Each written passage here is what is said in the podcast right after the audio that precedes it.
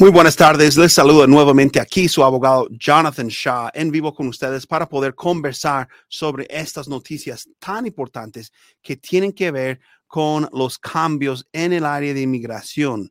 El día 27 de abril del año 2023, la administración de Joe Biden, por medio del secretario Mayorkas, ha anunciado diferentes cambios que pueden tener un efecto ah, para todos los inmigrantes quienes van a venir a los Estados Unidos y pedir asilo político en la frontera. El asunto es así. Primero, pues tenemos a muchas personas quienes están esperando en la frontera de Estados Unidos y México. Están en las ciudades en la frontera. Podría ser este, Ciudad Juárez, Reynosa, otras partes en la frontera y están esperando una fecha importante que es importante según para ellos, que es el 11 de mayo. ¿Qué es lo que va a pasar el 11 de mayo del año 2023? Bueno, van a dejar de implementar o utilizar el título 42 para mantener cerrada la frontera de los Estados Unidos y en, en, en su lugar ahora hay nuevos anuncios. Así que vamos a revisar los anuncios juntos y este video va a quedar aquí grabado para que otras personas en el futuro puedan conocer estas noticias que queremos compartir aquí con ustedes. Tengo abierta una página del Departamento de Estado de los Estados Unidos que habla este, y comparta detalles sobre estas noticias importantes y de verdad revisando muchas fuentes de información. Esta fuente de información es la mejor que he encontrado porque nos dice qué es lo que está pasando como digo, bueno, tenemos esta situación que ya no se va a usar el título 42 en la frontera para mantener cerrada esta frontera. Entonces, lo que van a hacer, como podemos ver aquí, cuando ya no utilicen el título 42, ¿qué va a pasar? Eh, en general van a procesar a los inmigrantes quienes, quienes quieren ingresar a los Estados Unidos para pedir algún estatus, ya sea asilo político, otro estatus, uh, debajo de lo que es el título 8. El título 8 es una ley que siempre ha existido antes por décadas y va a existir después, obviamente, del título 42. No es que ya van a abrir las puertas de la frontera. Entonces, es un punto que quiero aclarar mucho. Muchas personas están diciendo que ahora, bueno, ya voy a poder entrar porque van a abrir la frontera totalmente. No, no es así. Va a estar cerrada bajo el título 8 que es este, la parte de la ley de inmigración que siempre se ha utilizado para mantener cerrada esta frontera.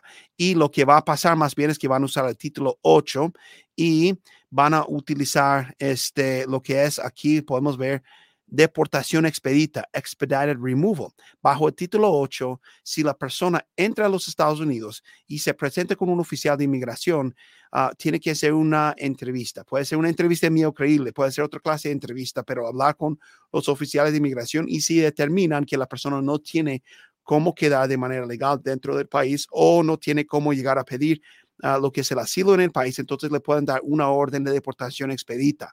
Estuve revisando esta misma semana una orden de deportación expedita y precisamente como dice aquí, le dan un castigo de cinco años a la persona que no puede aplicar para regresar a los Estados Unidos si se le da una orden de deportación expedita, ¿no? Y también uh, este, si la persona es, eh, se deporta debajo de esta parte de la ley, también van a decir que la persona no es elegible para pedir asilo, entonces obviamente va a tener que hacer un proceso de miedo creíble o una entrevista para determinar si califica para lo que es el asilo político.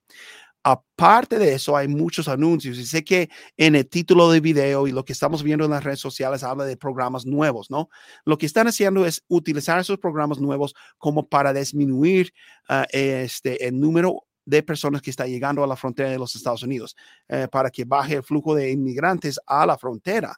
Entonces, estos programas son interesantes. Primero dicen que van a abrir un poco más el acceso a la aplicación CBP One para las personas quienes quieren tratar de obtener la habilidad de pedir asilo en la frontera, ¿verdad? También se habla de un proceso nuevo de reunificación familiar y está, es, esto no es para un humanitario, tampoco es otro programa. Es como que si, si este, uh, reunificación familiar, que hubo un programa así en el pasado, hace muchos años, y el parol humanitario se hubiesen casado y ahora tienen un hijo. Y es este reunificación, pero un proceso de parol bajo reunificación familiar. ¿Sí me explico? Entonces, es interesante este programa y han anunciado, y como vemos aquí, que esto va a abrir uh, espacios para que personas desde El Salvador, Guatemala, Honduras y Colombia puedan ver si califican para venir a los Estados Unidos y también dicen que van a modernizar el proceso similar que existe para Cuba y Haití. Ahora, lo que dice es que una vez que se finaliza ese programa, y esto significa que está en proceso, en el día en que estoy haciendo este video no tenemos todos los detalles, pero dice, una vez que finalizamos este programa, personas o individuos que fueron, este, que pasaron o cumplen con ciertos requisitos, quienes ya tienen una petición familiar aprobada de parte de un miembro de su familia en los Estados Unidos pueden tener la habilidad de entrar bajo parole a los Estados Unidos. Esto es algo que descubrí ahorita justo antes de iniciar uh, este video, que tienen, y aquí lo dice, una aprobación este, de una petición familiar. Esto nos indica un poquito sobre el programa. ¿Quiénes son las personas en los Estados Unidos que van a poder pedir a sus uh, familiares de El Salvador, de Guatemala, Honduras y Guatemala? Bueno, quizás van a ser residentes y ciudadanos porque son esas personas uh, las que pueden mandar la aplicación I-130 petición familiar y pedir a sus miembros de su familia en esos países. Entonces, podría ser que esto es un programa que acelera un poco el tiempo de espera bajo las diferentes categorías e, en el proceso consular. Y todos sabemos, si se manda a pedir miembros de la familia uh, fuera de los Estados Unidos, pueden demorar años y años y años, pero parece ser que quizás van a abrir un poco más ahí. Estos son los detalles que tenemos, no tenemos otros detalles, entonces tenemos que esperar más noticias de parte de inmigración. Ojo con esto, muchas veces cuando anuncian cambios, lo que pasa es que en la comunidad se empieza a hablar de nuevas aplicaciones y te voy a ayudar a aplicar para esto y lo otro.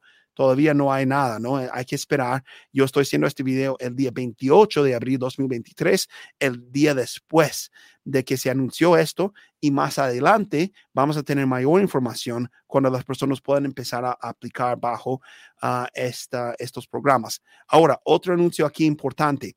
Este, están buscando colocar una meta de uh, multiplicar el número de refugiados eh, en nuestro hemisferio. Eso significa de Latinoamérica, ¿no? Centroamérica, Sudamérica, México, estos lugares. Están tratando de ver qué número de refugiados tenemos entrando a los Estados Unidos en este momento como refugiados y ahora vamos a tratar de multiplicar eso vamos a dejar hacer o poner una meta para que puedan venir más personas, es decir, abrir vías legales para llegar a los Estados Unidos. ¿Y por qué? Parece que es algo bueno. Sí, sí, es algo bueno, pero es también para disminuir el número de personas que van llegando a la frontera. Yo llevo años, años y años diciendo esto. Eh, si quieren controlar la frontera, tienen que abrir procesos para que las personas puedan venir legalmente. Lo hemos visto con el pueblo humanitario para los de Venezuela, Nicaragua, Haití, Cuba. El número de personas ha bajado muchísimo en la frontera que están llegando y tratando de entrar cuando ahora sí tienen la opción de usar otros, otras vías legales. Y obviamente no es una ayuda para todo el mundo. Hay muchas personas que no califican y eso, pero no están tratando de, llegar a cero, están tratando de disminuir el flujo eh, o minimizar el flujo de inmigrantes a la frontera de los Estados Unidos, ¿no? Entonces, e, es la meta que están colocando. Entonces, para hacerlo, aquí abajito podemos ver en la pantalla qué es lo que van a hacer. Van a abrir centros de proceso, o sea, centros de inmigración en diferentes sitios en el hemisferio del oeste, ¿no? Que sería pues obviamente Latinoamérica, México, Sudamérica. Y en este momento están anunciando dos centros ah, en dos países, Colombia y en Guatemala. Yo estuve en Colombia hace pocos días, ¿no? Ah, y podíamos ver la embajada de los Estados Unidos desde el hotel. Y eh, bueno, es interesante que están haciendo eso. ¿Y por qué? Han hablado mucho sobre el Darién, lo que, donde los inmigrantes tienen que pasar por uh, el Darién entre Colombia y Panamá para seguir su camino hacia la frontera de los Estados Unidos. Entonces, si colocan un centro en en Colombia, no sé si en Bogotá, otra ciudad, entonces las personas más bien llegarían a ese lugar. Lo que vi ahí cuando estaba leyendo es que quizás va a tener capacidad de ayudar a 5 mil personas cada mes. No es suficiente, obviamente, ¿no? Pero es, es algo. Y lo que han dicho es que van a poder utilizar la aplicación CBP1 para buscar una cita en uno de esos centros de, de eh, ayuda para los inmigrantes todos sabemos que no funciona bien y cuando no funcione, lo que leí por ahí también es que se puede ir también en persona y buscar información en esos centros. No están abiertos en este momento, pero es el plan. Y luego, aparte, cuando ya vean cómo les va con estos centros, lo que van a hacer es empezar a abrir otros centros de inmigración en otros países también. Parte de todo esto, lo que yo estoy viendo ah, cuando estoy leyendo, estudiando esto, es que los oficiales de inmigración quieren cortar las alas a los coyotes, a los que ah, aprovechan eh, este, de los inmigrantes ah, como guías y, y esas personas que les quitan dinero y les hacen promesas falsas para que lleguen a los Estados Unidos. Quieren darles entonces más bien oportunidad que no tengan que utilizar los servicios de estas personas, ni escuchar sus mentiras, ni sufrir los abusos de esas personas. Simplemente pueden buscar información para poder llegar a ser refugiados y llegar a los Estados Unidos sin tener que pasar por todo eso, ¿no? Entonces, y aquí lo dice, aquí ah, están tratando de ver cómo este, con los países de Panamá, con Colombia, otras personas para tratar de proteger más a los inmigrantes. También van a aumentar el número de las deportaciones de las personas quienes no tienen la habilidad de quedar de manera legal dentro de los, de los Estados Unidos, ¿no? entonces es interesante este proceso, estos anuncios que estamos viendo, que en, su, en lugar del título 42 van a implementar nuevamente lo que es el título 8 y utilizar el método de deportaciones expeditas para las personas quienes no pueden estar legalmente dentro de los Estados Unidos y cuando ingresan a los Estados Unidos y traten de pedir algún estatus, pues pedirles que, este, ah, que puedan, bueno, o demostrar que pueden estar en Estados Unidos de manera legal o pueden salir del país. So, eh, número uno es cambiar el título 42 eh, con el título 8. Número dos es utilizar el programa ah, nuevo de reunificación familiar, un proceso de parole para personas de Colombia y luego El Salvador, Honduras y Guatemala.